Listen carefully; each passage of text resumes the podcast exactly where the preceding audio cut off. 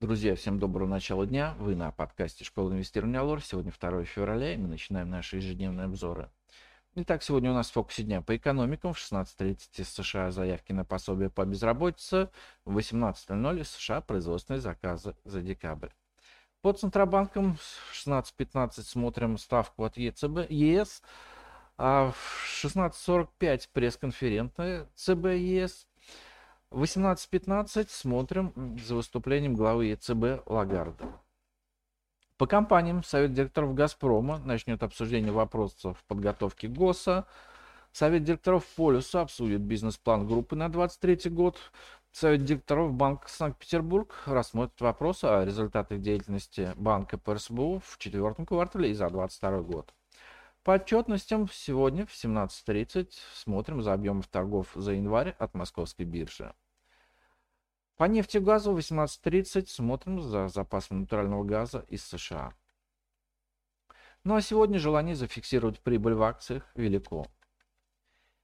Индекс московской биржи вчера не дошел несколько пунктов до сильного сопротивления 2250 и начал снижаться, завершив день на уровне 2230. Таким образом, безоткатный рост наблюдается 4 сессии подряд. В лидерах роста были акции Акрона, взлетевшие на 8,35% без каких-либо новостных поводов. Бумага неликвидная, поэтому ее подъем мог быть спровоцированным покупками какого-то крупного инвестора. Не ждем продолжения роста Акрона сегодня, если, конечно, у этого инвестора не был инсайда. Сильно выросли акции черных металлургов, в том числе Северсталь прибавила более 5%. Здесь драйвером послужила информация, что производство стали в России в прошлом году снизилось на 7%, что более чем вдвое лучше ожиданий. Бумаги сектора выглядят интересно в свете переориентации экспорта в Китай и ожидаемого роста китайской экономики.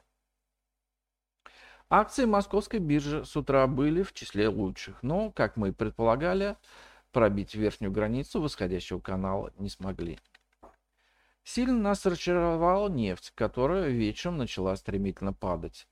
Поводом для распродажи стали данные о росте запасов в США выше прогнозов и решение ОПЕК+, плюс не менять квоты добычи. Но главным удивлением вчерашнего дня стала реакция западных рынков на итоги заседания ФРС США. Регулятор ожидаемо повысил ставку на 0,25% пунктов, но при этом заявил, что потребуется дальнейшее повышение ставки. Глава Федрезерва Джером Паул усугубил ситуацию, сказав, что не стоит рассчитывать на снижение ставки в этом году. Ранее на рынке были сильные ожидания, что ФРС даст намеки на скорое сворачивание программы жесткой денежно-кредитной политики. Несмотря на весь негатив, американский рынок акций мощно вырос, а индекс доллара обвалился на процент, уйдя ниже 101 пункта. Сегодня с утра доллар продолжает дешеветь, а американские фьючерсы расти. Однако очень часто первая реакция рынка на ФРС бывает ложной. Не исключаем, что сегодня в Штатах пройдет коррекция, сопровождаемая ростом доллара.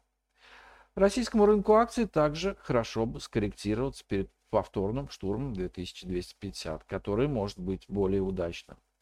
Причин для роста индекса московской биржи сегодня мы пока не видим. В то же время намного лучше рынка обещают быть акции золотодобытчиков. Они частично сняли перекупленность, накопленную на прошлой неделе, и теперь могут пройти вслед за ценами на свою продукцию.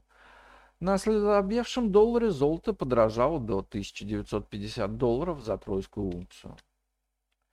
Нефть с утра подрастает на 0,6%, но стоит всего 83,3 доллара за баррель. Российская нефтянка не хотела расти и при более дорогой нефти. Ну а на сегодня это все. Спасибо, что слушали нас. Всем хорошего дня, хороших инвестиций и до встречи на нашем подкасте завтра. Пока. Представленная в этом обзоре аналитика не является инвестиционной рекомендацией. Не следует полагаться исключительно содержание обзора в ущерб проведению независимого анализа. Allure Broker несет ответственность за использование данной информации. Брокерские услуги представляются у Allure Plus на основе лицензии 077 04 827 103 выданной ФСФР России.